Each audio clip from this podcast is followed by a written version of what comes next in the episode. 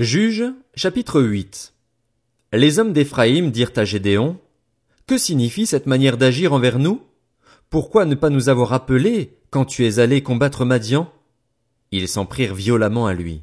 Gédéon leur répondit, Qu'ai-je fait en comparaison de vous? Le peu qu'a pu grappiller Éphraïm ne vaut-il pas mieux que tout ce qu'a pu récolter la famille d'Abiézer? C'est entre vos mains que Dieu a livré Horeb et Zib, les chefs de Madian. Qu'ai-je donc pu faire en comparaison de vous? Lorsqu'il eut dit cela, leur colère contre lui s'apaisa.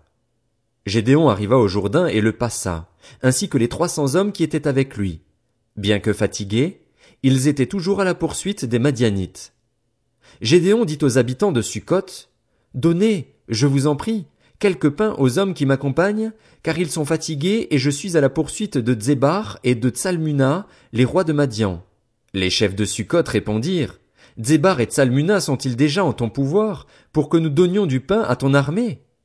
Gédéon répliqua, Eh bien, lorsque l'Éternel aura livré entre mes mains Zébar et Tsalmuna, je déchirerai votre chair avec des épines du désert et avec des chardons.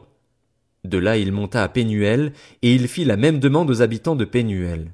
Ils lui répondirent comme ceux de Sukkot, et il leur dit aussi, Quand je reviendrai en paix, je démolirai cette tour. Zébar et Tsalmuna se trouvaient à Carcor avec leur armée d'environ quinze mille hommes, les seuls survivants de toute l'armée des nomades de l'Est. Cent vingt mille hommes aptes au combat avaient été tués. Gédéon monta par le chemin qu'empruntent les nomades, à l'est de Nobar et de Jogbéa, et il bâtit l'armée qui se croyait en sécurité. Zébar et Tsalmuna prirent la fuite et Gédéon les poursuivit. Il s'empara des deux rois de Madian, Zébar et Tsalmuna, et il mit en déroute toute l'armée. Gédéon, fils de Joas, revint de la bataille par la montée de Hérès. Il captura un jeune homme, habitant de Sukkot, qui l'interrogea et qui lui mit par écrit le nom des chefs et des anciens de Sukkot. Cela représentait soixante-dix-sept hommes. Puis il alla trouver les habitants de Sukkot et leur dit, Voici Zébar et Tsalmuna, au sujet desquels vous m'avez insulté en disant, Zébar et Tsalmuna sont-ils déjà en ton pouvoir, pour que nous donnions du pain à tes hommes fatigués? Il s'empara des anciens de la ville et punit les habitants de Sukkot avec des épines du désert et avec des chardons. Il démolit aussi la tour de Pénuel et tua les habitants de la ville. Gédéon demanda à Zébar et à Tsalmuna, Comment étaient les hommes que vous avez tués au mont Tabor? Ils répondirent, Ils te ressemblaient, chacun avait l'air d'un fils de roi. Il dit, C'étaient mes frères, les fils de ma mère. L'Éternel est vivant, si vous les aviez laissés vivre, je ne vous tuerais pas. Et il ordonna à Jéter, son fils aîné, Lève-toi, tue-les. Mais le jeune garçon ne dégaina pas son épée, parce qu'il avait peur. En effet, c'était encore un enfant. Zébar et Tsalmuna dirent, Lève-toi toi-même et tue-nous, car c'est à un homme fort de le faire. Gédéon se leva alors et tua Zébar et Tsalmuna. Il prit ensuite les ornements en forme de croissant qui étaient au cou de leurs chameaux. Les Israélites dirent à Gédéon, Domine sur nous, toi, puis ton fils et tes descendants, car tu nous as délivrés de l'oppression de Madian. Gédéon leur dit, Je ne dominerai pas sur vous, et mes descendants non plus. C'est l'Éternel qui dominera sur vous. Gédéon ajouta, J'ai une demande à vous faire.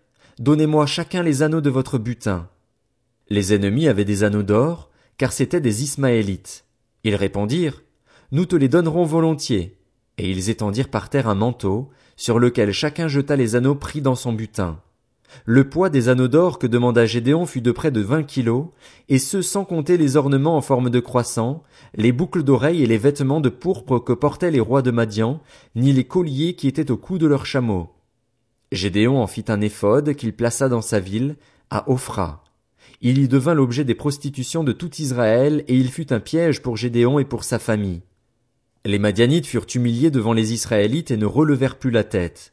Le pays fut en paix pendant quarante ans, c'est-à-dire durant la vie de Gédéon. Jérubbaal, fils de Joas, retourna habiter dans sa maison. Gédéon eut soixante-dix fils, tous issus de lui, car il eut plusieurs femmes. Sa concubine, qui résidait à Sichem, lui donna aussi un fils, qu'on appela Abimélec. Gédéon, fils de Joas, mourut après une heureuse vieillesse. Il fut enterré dans le tombeau de son père Joas, à Ophra, village de la famille d'Abiézer. Après la mort de Gédéon, les Israélites recommencèrent à se prostituer au Baal, et ils prirent pour Dieu Baal Bérite. les Israélites ne se souvinrent pas de l'Éternel, leur Dieu, qui les avait délivrés de tous les ennemis qui les entouraient. Ils ne manifestèrent pas non plus d'attachement à la famille de Jérubbaal, c'est-à-dire Gédéon, après tout le bien qu'il avait fait à Israël. Juge, chapitre 9 Abimelech, le fils de Jérubbaal, se rendit à Sichem vers les frères de sa mère, et voici comment il leur parla, ainsi qu'à tout le clan de son grand-père maternel. Je vous en prie, dites à tous les habitants de Sichem, vaut-il mieux pour vous que soixante-dix hommes, tout fils de Jérubbaal, dominent sur vous, ou bien un seul homme? Et souvenez-vous que je suis fait des mêmes os et de la même chair que vous. Les frères de sa mère répétèrent pour lui toutes ces paroles à tous les habitants de Sichem, et leur cœur pencha en faveur d'Abimélec, car ils se disaient, c'est notre frère. Ils lui donnèrent soixante-dix pièces d'argent, prises dans le temple de Baal Bérite. Abimélec s'en servit pour acheter des vauriens et des aventuriers qui le suivirent. Il vint chez son père à Ophra et tua ses frères, les soixante-dix fils de Jérubbaal, sur une même pierre. Jotam, le plus jeune fils de Jérubbaal, fut le seul rescapé, car il s'était caché.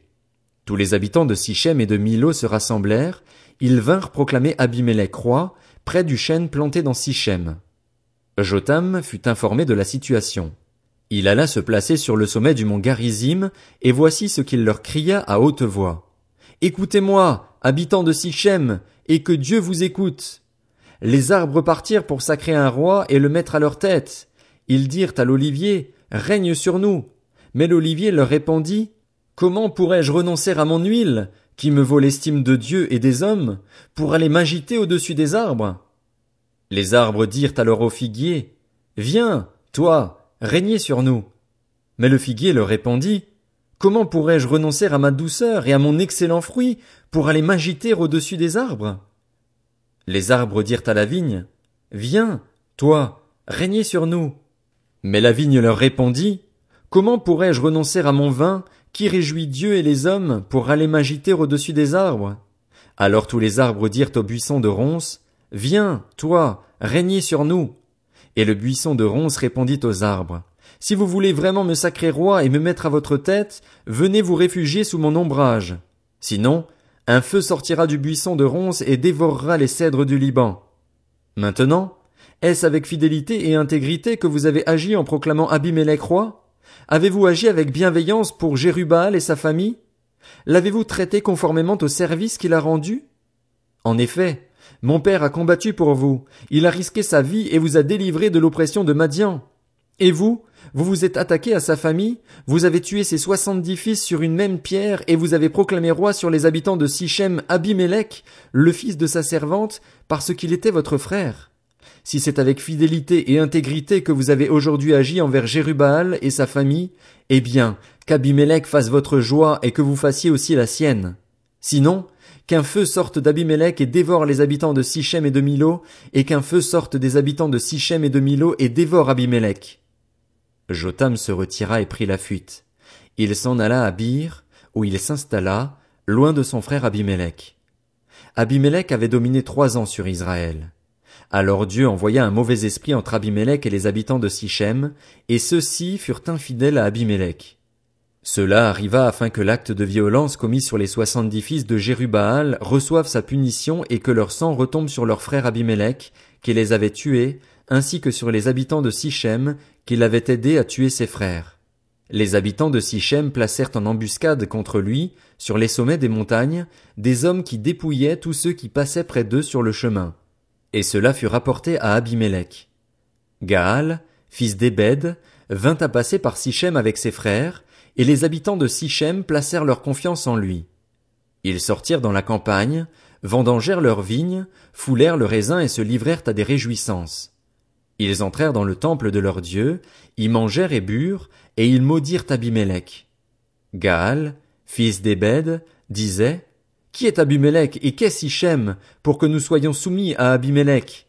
N'est-il pas le fils de Jérubbaal et Zébul n'est-il pas son lieutenant? Servez plutôt les hommes de Hamor, le père de Sichem. Pourquoi, nous, devrions-nous servir Abimélec? Si seulement j'étais à la tête de ce peuple, je renverserais Abimélec. Et il disait à l'intention d'Abimélec, Renforce ton armée, mets-toi en marche. Zébul, le gouverneur de la ville, apprit ce que disait Gaal, fils d'Ébed, et sa colère s'enflamma. Il envoya secrètement des messagers à Abimelech pour lui dire, Gaal, fils d'Ébed, et ses frères sont venus à Sichem, et ils soulèvent la ville contre toi. Maintenant, pars de nuit, toi et le peuple qui est avec toi, et mets-toi en embuscade dans la campagne. Le matin, au lever du soleil, tu fondras sur la ville, et lorsque Gaal et le peuple qui est avec lui sortiront contre toi, tu lui infligeras ce que te permettront tes forces. Abimelech et tout le peuple qui était avec lui partirent de nuit, et ils se mirent en embuscade près de Sichem, répartis en quatre groupes. Gaal, fils d'Ébed, sortit et se tint à l'entrée de la ville. Abimelech et tout le peuple qui était avec lui surgirent alors de l'embuscade. Gaal aperçut cette troupe et dit à Zébul, Voici un peuple qui descend du sommet des montagnes.